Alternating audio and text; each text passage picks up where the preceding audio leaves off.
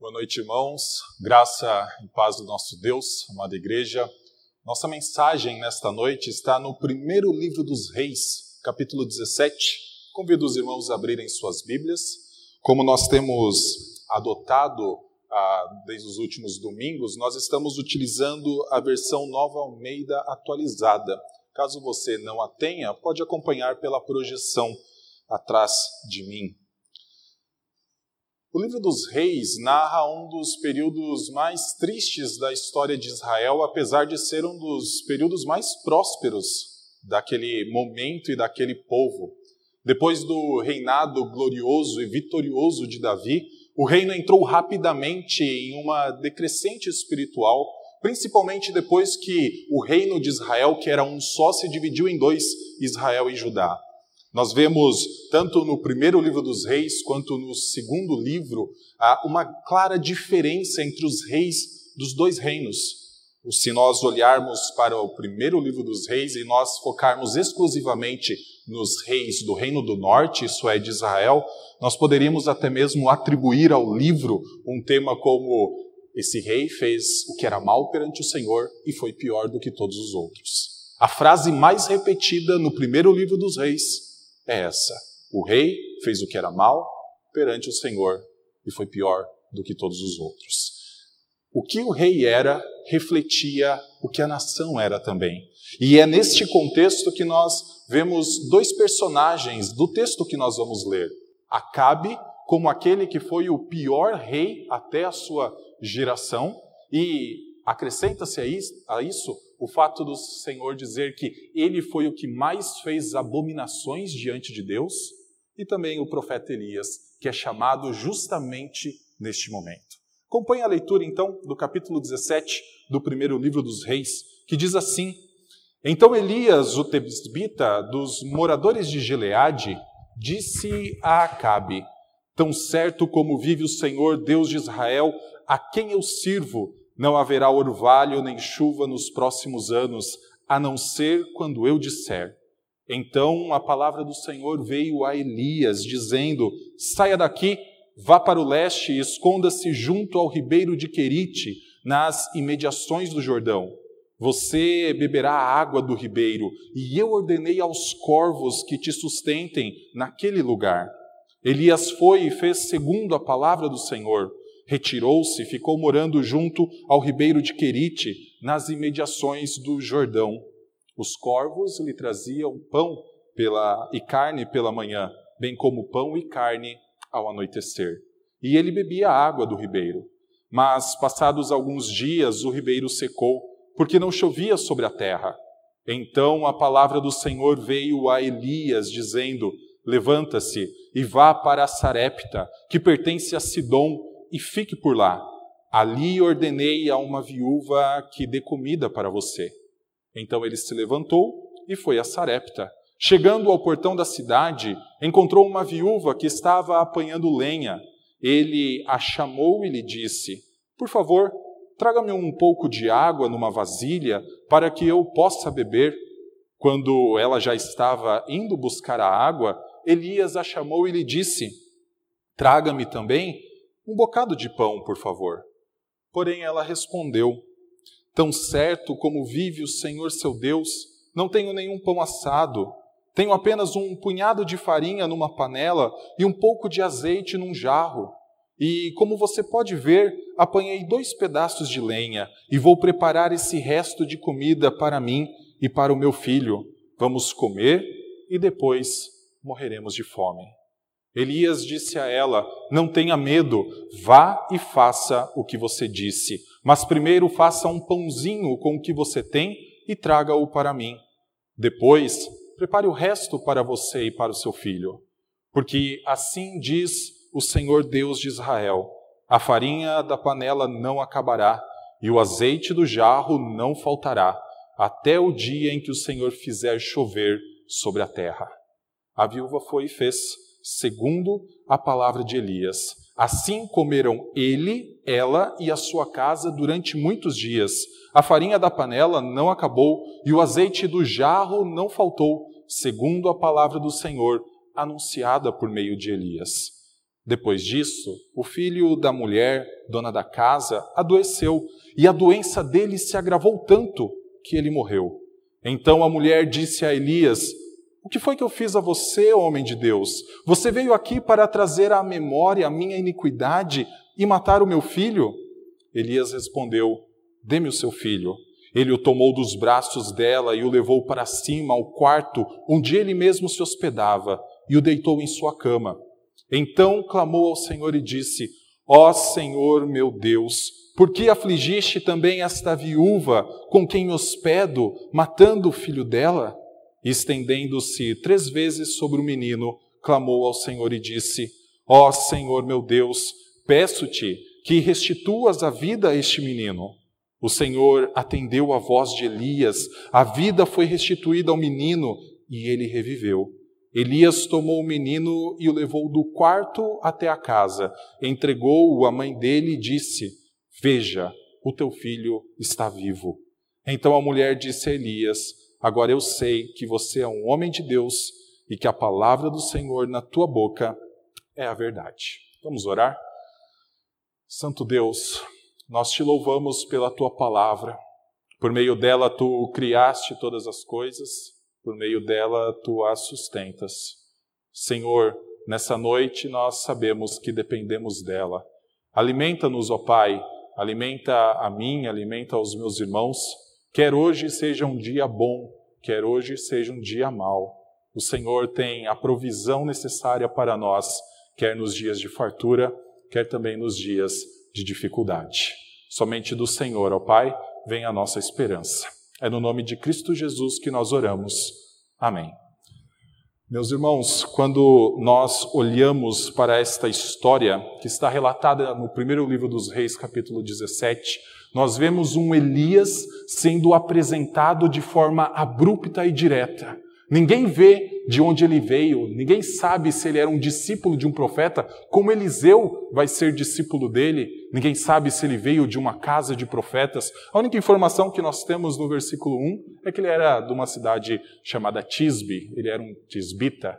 Então nós olhamos para a vida de Elias e nós vemos que é alguém que sempre vai direto ao ponto. E qual é o ponto que Elias quer nos ensinar com essa história, que o autor do primeiro livro dos reis quer nos ensinar com essa história? Os deuses, os falsos deuses, eles são sazonais e eles nos conduzem à morte. O Deus vivo, que é eterno, nos conduz à vida. Os deuses, eles podem até nos dar uma satisfação momentânea, mas somente o Deus vivo pode nos satisfazer eternamente. Quando nós olhamos para esse primeiro versículo, nós vemos Elias confrontando o rei Acabe, que foi o pior rei da sua época e que fez abominações tais diante do Senhor como nenhum outro rei fez até aquele momento. Quando nós lemos a história de Acabe, nós sabemos que ele se casou com Jezabel, e nós só pelo nome já lembramos que não era uma mulher tão boa assim. Nós sabemos que ela era da terra de Sidom, nós sabemos que ela adorava Baal, e que ela convenceu o seu marido a construir um templo a Baal na cidade de Samaria, capital do Reino do Norte. Ali também Acabe, sob influência de Jezabel, colocou um poste ídolo a Baal. Nós vemos que na vida de Baal e Jezabel existe um propósito: afrontar o Senhor Deus, perseguir os seus profetas e recananizar Israel. Repaganizar Israel. Ou seja, voltar a Israel ser antes do povo hebreu ter, ter passado por ali ou ter chegado ali. Voltar às práticas que os cananitas tinham, ao culto que os cananitas tinham. Baal era um deus cananita. Baal era adorado antes de Israel chegar ali. Mas agora nós vemos um rei, a rainha, trazendo este culto e oficializando. E talvez seja esse o grande perigo do que nós estamos vendo aqui e o auge da, do declínio espiritual de Israel naquela época. Porque é a primeira vez que nós vemos um rei instituindo um deus pagão como o culto oficial da sua época.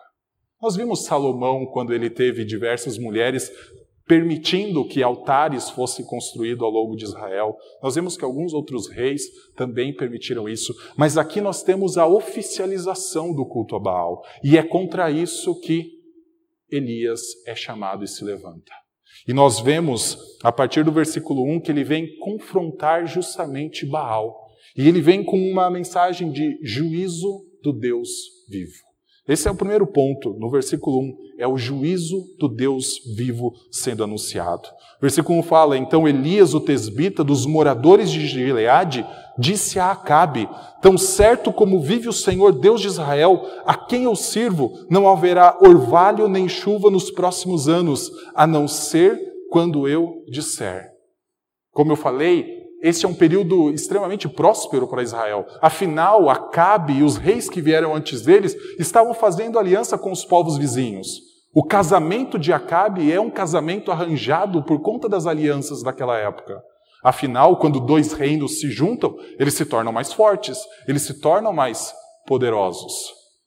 E nós vemos que esse poder talvez estava aumentando tanto em Israel que a infraestrutura precisava mudar também. Se os irmãos olharem para o versículo anterior, nós vamos ver que é o capítulo 16, versículo 34. Os irmãos verão que uma cidade foi reedificada naquela época a cidade de Jericó.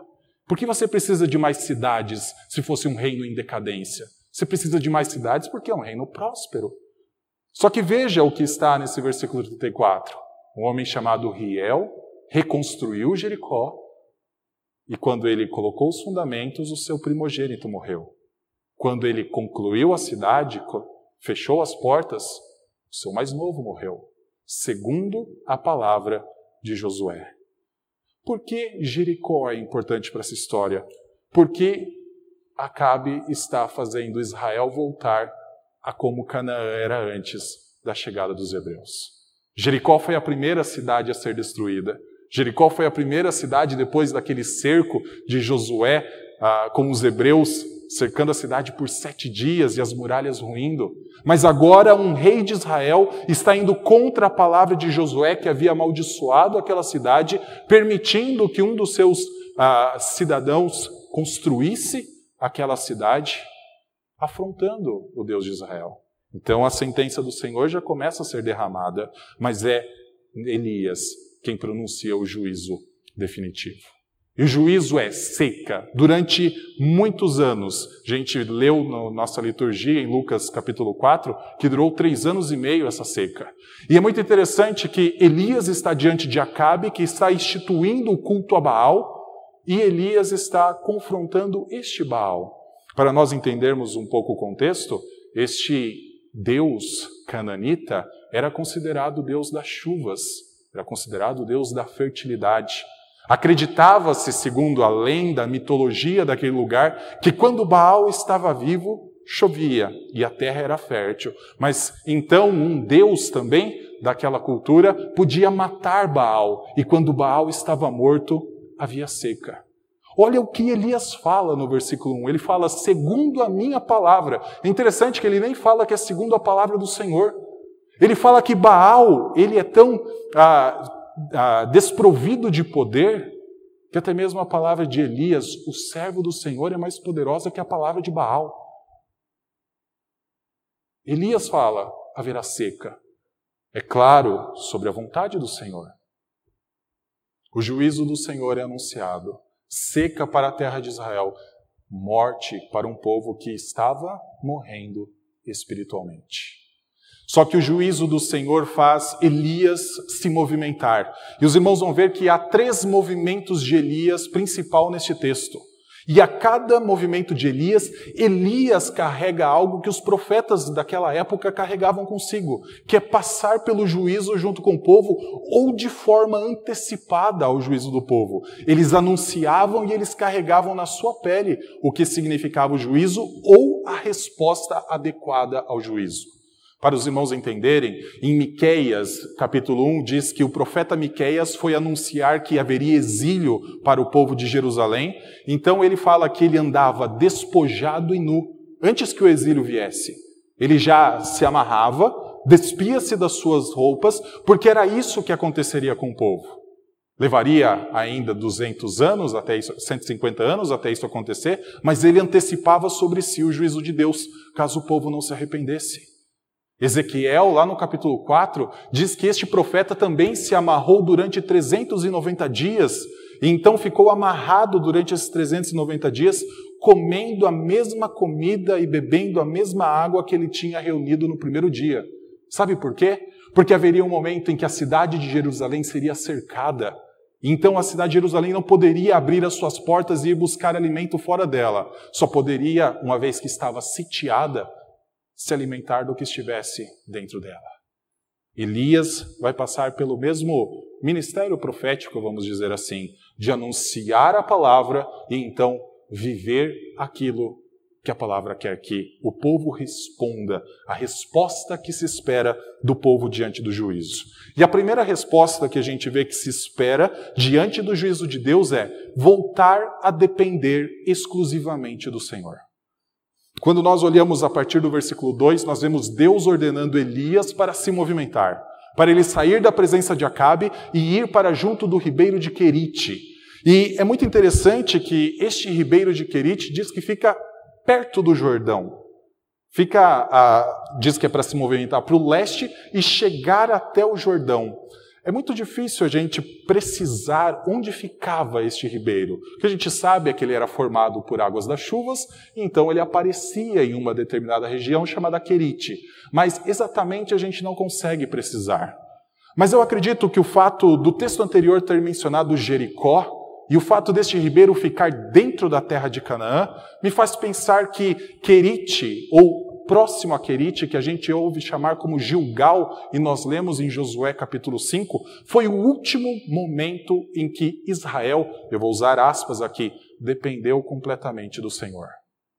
Porque, como nós lemos em Josué capítulo 5, depois que o povo atravessou o Rio Jordão e estava então se preparando para começar a, a investida contra Jericó, nós vemos que ali foi o último momento em que o povo comeu do maná que vinha do céu. Ali foi o último momento. Celebrou-se a Páscoa, comeram o maná pela última vez, e então o povo começou a comer dos frutos da própria terra de Canaã naquele tempo. O que significa esse movimento de Elias ir para junto do ribeiro de Querite? Se não voltar à dependência completa do Senhor. Elias, ele representa Israel. Elias, ele representa a resposta adequada de Israel naquela época. E a resposta adequada diante do juízo é voltar a depender exclusivamente do Senhor. Olha como é o texto que nos mostra que, a partir do versículo 4, que o Senhor havia ordenado aos corvos que trouxessem pão e carne para Elias. Vocês já viram pão vindo do céu em algum momento? É o maná.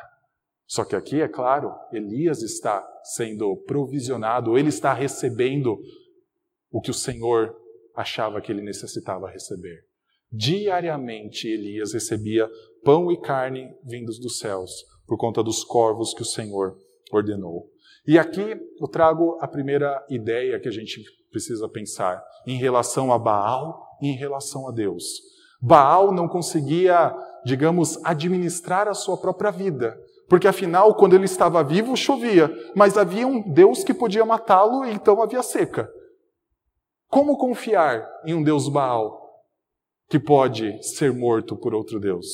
pode ser chamado de Deus? Colocar a confiança em Baal, Elias estava dizendo, é o mesmo que caminhar para a morte.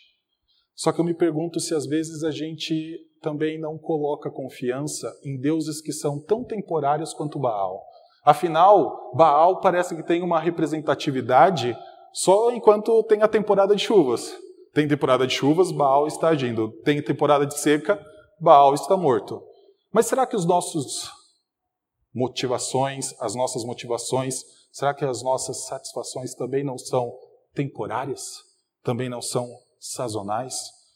Eu às vezes me pergunto se as festas de final de ano são um motivo tamanho de alegria, mas quando chega janeiro, fevereiro, chega o IPTU, IPVA, chega o seguro do carro para pagar, e o dinheiro que nós guardamos com o décimo terceiro começa a se esvair, se a nossa satisfação já não começa a acabar em janeiro, fevereiro. Às vezes eu me pergunto se nós não saímos de casa para o nosso trabalho, então ficamos duas horas no trânsito, oito horas no trabalho, e imaginamos que só ali nós somos felizes. Só naquele período de dez horas nós estamos satisfeitos, mas daí tem que voltar para casa e a vida em casa é como se fosse uma temporada de seca. Talvez isso seja mais para nós homens, mas sei que tem mulheres que também gostam de futebol. Às vezes a alegria dura enquanto o time está jogando. Quanta saudade nós sentimos do futebol retornar. Quanta saudade nós sentimos de ver, às vezes, futebol na TV. Mas às vezes eu acho que pode existir mais saudade em estar no estádio do que a saudade que sentimos de estar aqui. Talvez há mais saudade de estar numa sala de cinema do que a saudade de estar aqui. Meus irmãos, nós corremos o risco de ter deuses temporários em nossa vida, que eles têm a atuação em um determinado período bem estabelecido, mas quando acaba aquele envolvimento que nós temos com ele, parece que vem seca. O Senhor é diferente. Nós vemos que diariamente o Senhor alimentou o seu profeta numa região deserta. Tanto é que o versículo 7 fala que passou alguns dias, uma vez que não chovia, o próprio ribeiro, que era formado por águas da chuva, secou. E agora? O que acontece com o profeta? Vem o Senhor e ordena para ele se movimentar de novo. E o segundo movimento de Elias nos ajuda a entender a segunda resposta que nós temos que ter ao juízo de Deus. E a segunda resposta que nós temos que ter diante do juízo de Deus é justamente entender a ameaça da morte. Muitas vezes Deus traz juízos e a gente sabe que Deus trouxe juízo, a Bíblia nos relata em vários momentos da história, mas muitas vezes as pessoas não perceberam que aquilo era um juízo divino. Achavam que era o acaso, achavam que era o infortúnio da vida, mas aqui nós vemos que existe uma resposta adequada e é entender a ameaça da morte. A palavra do Senhor, a partir do versículo 8, vem a Elias e diz: Vá para Sarepta, para a região de Sidom e demora-te ali onde ordenei que uma viúva te sustente. Ela vai te dar comida, ela vai prover para a sua vida. Elias, diante da palavra do Senhor, assim como a palavra do Senhor provavelmente fez ele se colocar diante de Acabe, mas a gente não tem um movimento lá no início, a gente aparece com Elias em cena falando que haveria seca, mas depois ele se movimenta para junto ao ribeiro de Querite, agora ele vai para Sarepta. E quando ele chega em Sarepta, ele entende a ameaça da morte de adorar deuses que são, que são temporários. Olha como é interessante este versículo 9 que fala que a região de Sarepta pertencia a Sidom. E se nós olharmos lá para o capítulo 16, versículos 30 e 31, nós vamos ver que Sidom é a terra de Jezabel. E se Sidom é a terra de Jezabel, Sidom é a terra de Baal. E olha como Elias enxerga esta viúva no primeiro contato que ele tem com ela. Versículo 10 fala: Ele foi para a região de Sarepta, chegando à porta da cidade, encontrou uma viúva que estava apanhando lenha. Ele a chamou, então ele vai fazer alguns pedidos para ela. Mas veja que ele encontra uma viúva nos portões da cidade apanhando lenha. Hoje em dia a gente não tem portão da cidade. É algo, às vezes tem uma cidade que tem bem-vindo a tal local. A gente não tem tanto essa relação com um portão da cidade. Mas naquela época, provavelmente era o lugar mais movimentado de toda aquele, aquela região. É naquele lugar que as pessoas mais honradas da cidade se assentavam. Os irmãos que passaram acompanharam a quarentena em Jó com o reverendo Daniel, viram que o próprio Jó se sentava no portão da cidade. E diz que quando ele se chegava no, ao portão da cidade, até os jovens se levantavam diante dele e iam embora, porque ele era uma pessoa muito respeitada naquela região. Era nos portões das cidades que se comercializava naquela época. Nós lembramos da história de Abraão, quando a sua esposa Sara falece, que ele vai até o portão dos filhos de Et e ali ele negocia a caverna de Macpela. Era ali que se fazia os negócios. Mas no portão da cidade também se julgava a causa da viúva e do órfão. Só que a imagem que nós temos aqui é de uma viúva entregue à sua mercê. Não tem pessoas para julgar a sua causa. É uma viúva em extrema necessidade, como nós vamos ver, mas não tem ninguém para cuidar dela. Talvez Sarepta nem estivesse passando por uma crise econômica para não ter ninguém negociando naquele portão. É muito estranho Elias conversar com uma viúva no lugar onde deveria ter muita gente passando por ali. É claro, o Senhor ordenou que uma viúva iria dar comida a ele. Mas quando nós olhamos, parece que o problema dessa cidade é muito maior. Não é apenas econômico. O problema dessa cidade é moral. Porque nós temos uma viúva que está desamparada. Quando o povo de Israel demonstrava estar em um declínio espiritual, os profetas se levantavam e diziam que eles tinham que cuidar dos órfãos, das viúvas e dos estrangeiros. Era quase um termômetro espiritual para saber se a nação estava indo bem ou mal.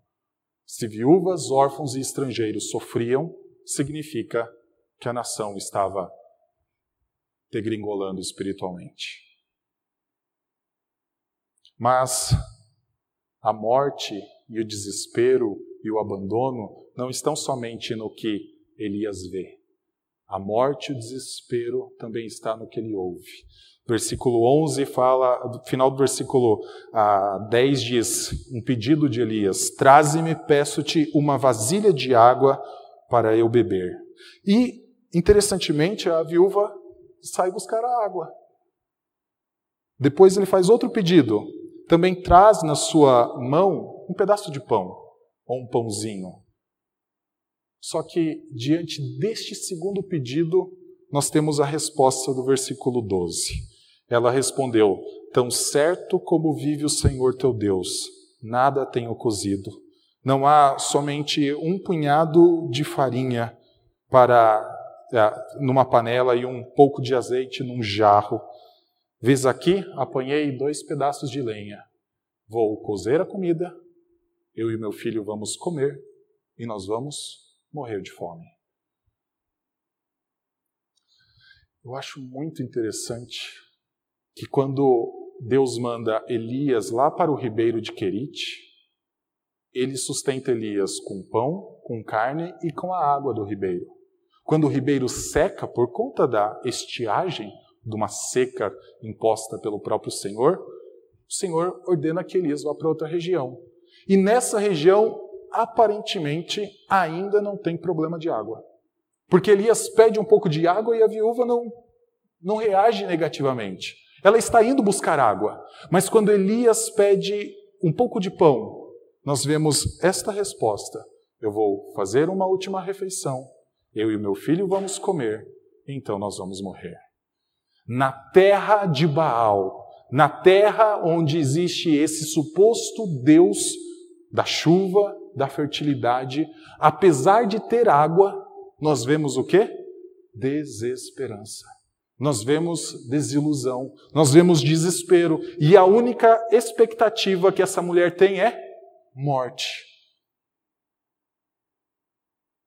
Lembra-se que Elias está vivendo na sua pele as respostas adequadas ao juízo de Deus? Elias, então, no versículo 13, fala: Não temas, vai e faze o que primeiro disseste, mas antes faz um bolo pequeno e traz para mim, para que eu coma, depois farás para o teu filho e para você mesma.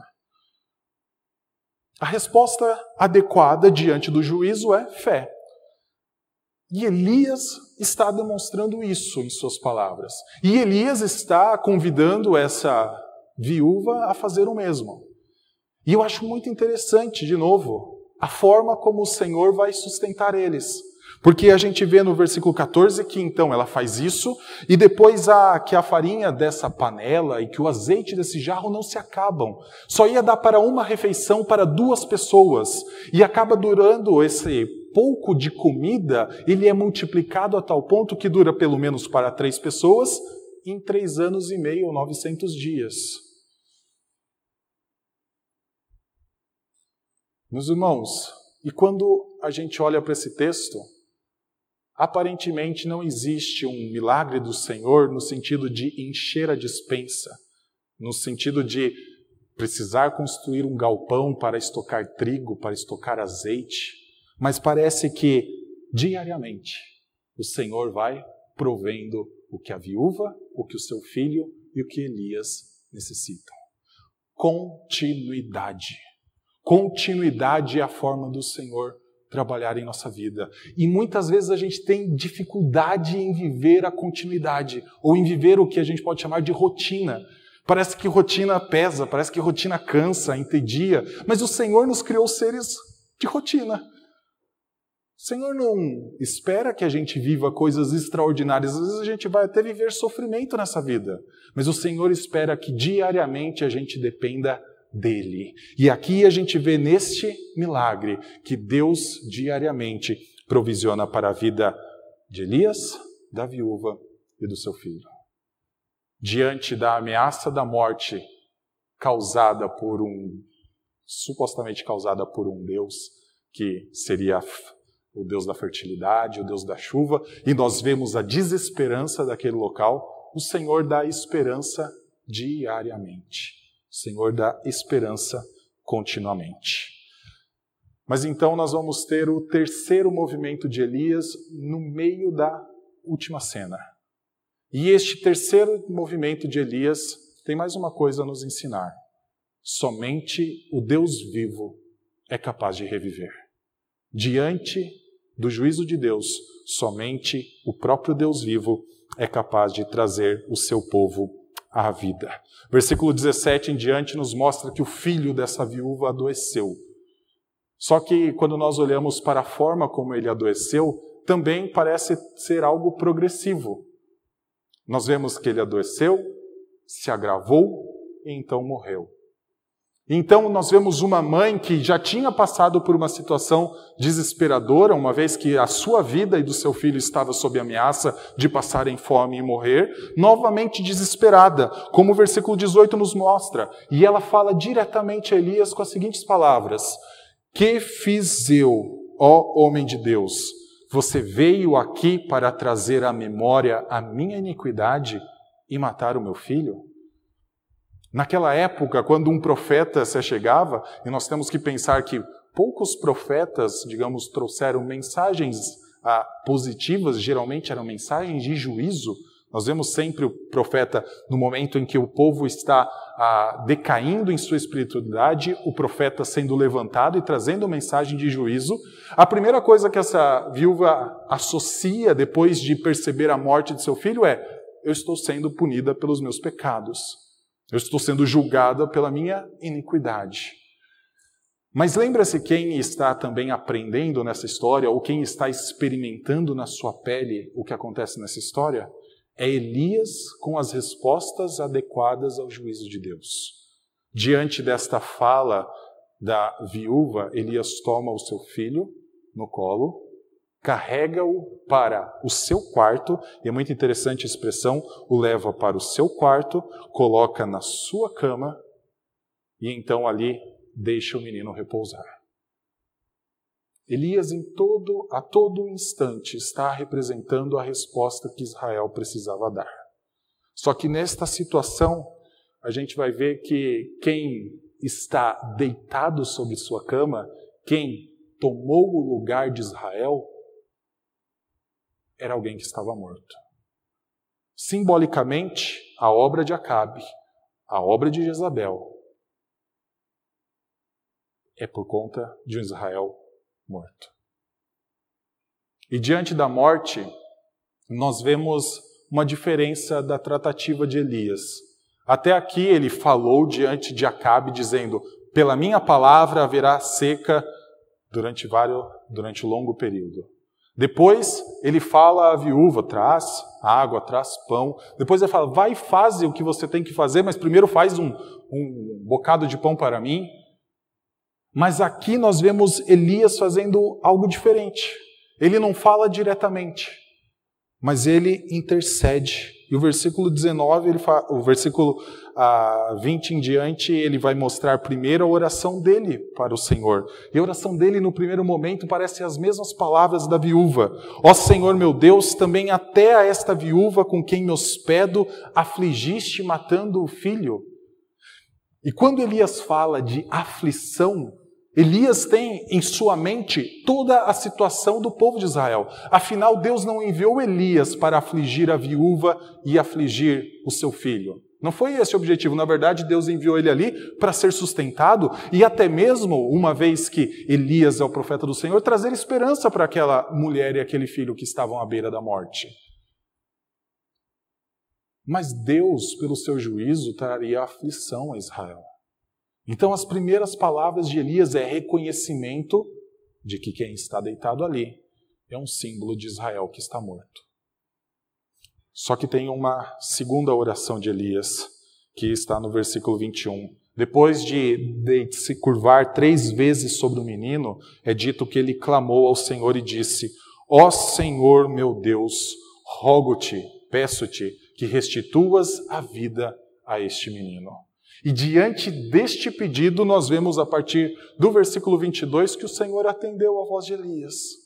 O Senhor atendeu a voz e a vida deste menino foi restituída. E depois Elias aparece à viúva na continuidade desse terceiro movimento, mostrando: Eis o teu filho, e ele está vivo. Quem trouxe vida a este menino? A gente não vê Elias falando levanta e anda. Ou a gente não vê Elias, como os apóstolos vão fazer depois, mas a gente vê Elias rogando ao Senhor. E essa é a primeira ressurreição narrada em toda a Bíblia. Essa ressurreição Israel poderia passar. Por essa ressurreição, Israel poderia voltar à vida.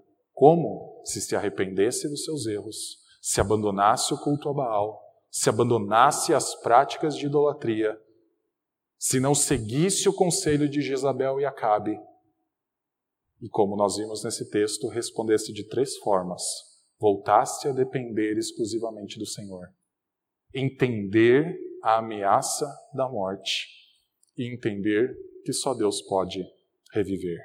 As palavras finais da viúva são muito interessantes e elas me lembram as palavras de Cristo Jesus. Versículo 24 fala: Então a mulher disse a Elias: Agora eu sei que você é um homem de Deus e que a palavra do Senhor na sua boca é a verdade. Lembra-se qual que é a forma de Deus operar neste texto? Não é sazonalmente, não é temporariamente. A forma de Deus trabalhar é continuamente. Continuamente ele provisionou alimento para o seu servo junto ao ribeiro de Querite. Cotidianamente, ele fez que aquele, aquela farinha e aquele azeite permanecesse. E nós vemos na resposta dessa mulher que a forma de Deus trabalhar é pela sua palavra. Meus irmãos, eu falei que esta frase me lembra o que Cristo uma vez disse. E Cristo tem três movimentos quando, enquanto ele esteve aqui que eu acredito que sejam os principais movimentos de Cristo. O primeiro é do seu nascimento ao batismo e à tentação.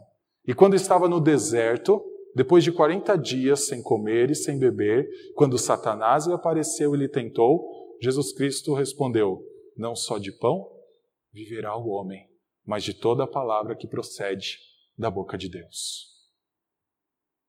Jesus Cristo entende que a provisão de Deus é além daquilo que a gente necessita fisicamente, apesar dele ter ensinado que nós não devemos viver ansiosos pelo dia da manhã, que nós não devemos viver ansiosos pelo que havemos de vestir e comer. Mas ele entende que há algo maior que a gente precisa e que essa mulher lá em Sarepta, no meio do território do inimigo, também percebeu. Precisa da palavra de Deus que naquele momento estava na boca de Elias. O segundo movimento de Cristo é deste período de tentação e todo o seu ministério público até a sua morte. Só que diante da ameaça da morte e reconhecendo a ameaça da morte e sabendo que a ameaça da morte não era por culpa sua, ele falou: Pai, se possível, passa de mim o cálice, mas não seja feita a minha vontade, mas sim a sua. Mas tem um terceiro movimento de Cristo. E este terceiro movimento, somente Cristo pode fazer. e Ele pode fazer por mim e por você, que é deixar a morte e retomar a vida. Ao terceiro dia, a morte não pôde mais o deter. Ao terceiro dia, porque ele cotidianamente, continuamente dependeu do Senhor, a morte não podia mais o deter. Somente Deus pode dar esta vida. Concluo esta mensagem pensando justamente no ensino inicial que eu propus aos irmãos. Os nossos deuses falsos, qualquer ídolo que a gente tenha em nosso coração, ele pode operar sazonalmente, mas ele vai trazer ou vai nos conduzir até a morte. Pode ser a alegria de ter agora uma estabilidade financeira, mas quando vem a crise e nós estamos tão apegados à estabilidade financeira que entra o desespero da morte. Pode ser, como eu mencionei, o futebol, pode ser o nosso trabalho, pode ser os amigos que dizem você é o cara e você precisa da presença desses amigos para então aumentar a sua autoestima e você então viver, mas esses amigos podem se dissipar em algum momento. Falsos deuses são sazonais. Talvez a sazonalidade ou o período temporário deles dure a nossa vida inteira. Eu acredito que há falsos deuses que podem nos acompanhar até o nosso último respirar, mas eles continuarão sendo sazonais. O problema é o resultado que eles vão deixar em nossa vida, que é uma morte eterna. Nosso Deus, por outro lado, ele não é temporário. Nosso Deus, por outro lado, ele não é sazonal. O nosso Deus é eterno e a vida que ele nos propõe é eterna. Depender de Deus cotidianamente, depender de Deus continuadamente, é depender de Deus para sempre. E é depender de Deus até mesmo na vida eterna. Haverá um momento em que não entrará mais nada nos novos céus e nova terra. Não haverá ídolos lá, não haverá nada que nos faça distrair ou chame a nossa atenção mais do que a glória de Deus. Só que isso pode começar agora. A nossa adoração verdadeira a Deus, as respostas adequadas, até mesmo diante do juízo de Deus. E por que não pensar que um período de seis meses de quarentena não seja uma seca? E nós respondermos adequadamente a isso.